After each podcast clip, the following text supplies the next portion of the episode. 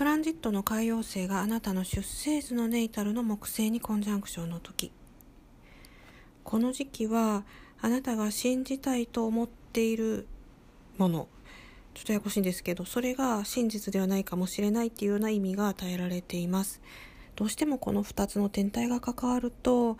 理想主義化がこうすごく高まりますよね。でどんな風にかっていうと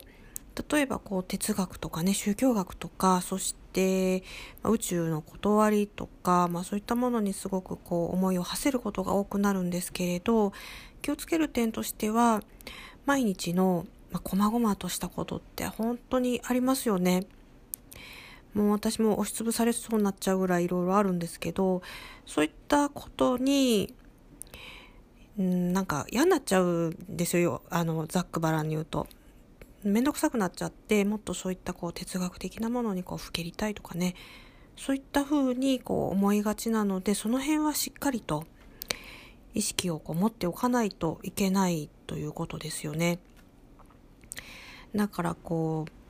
バラ色のこうメガネをかけて世界を見ているみたいな感じになるので、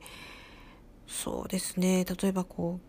う、ギャンブルとかね、そういったこともやっぱりこう、大きなね、お金をこうかけてしまって、後からこう失敗してしまったみたいなことがね、ないようにした方がいいのかなというふうに思いますね。で、このね、哲学とか宗教学とか、まあそういったことに興味がね、出てくる時期っていうことなんですけれど、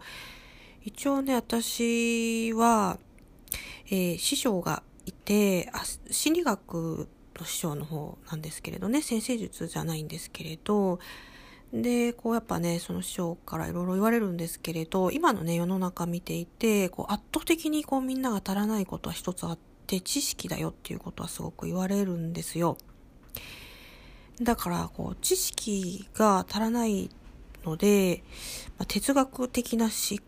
想とか思考よりもこう手前のところでつまずいてる人がこう結構多いみたいだっていうことを聞いてで早速ねあの世界史のこうテキストこう山川のね買ってきて今読んでるんですけどあの、私あの、日本史のね、選択をしてたんで、本当にね、世界史っていうのは全然ね、知らないことばっかりなんですよね。で、そういうのをこう読んでると、なんかこう哲学的なことにもこうちょっと興味が湧いてきたりもするんですけれど、まあね、この、こう、世界っていうか、性善説、性悪説とかね、いろんな風にこう考え方もあると思いますけれど、どうでしょうかね。このなんかこういろんな民族がね、すごくこう南下してきて、攻撃してきたり、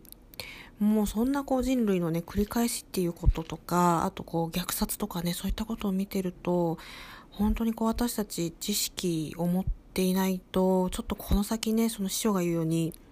生き抜いていけないかもしれないなと思っています。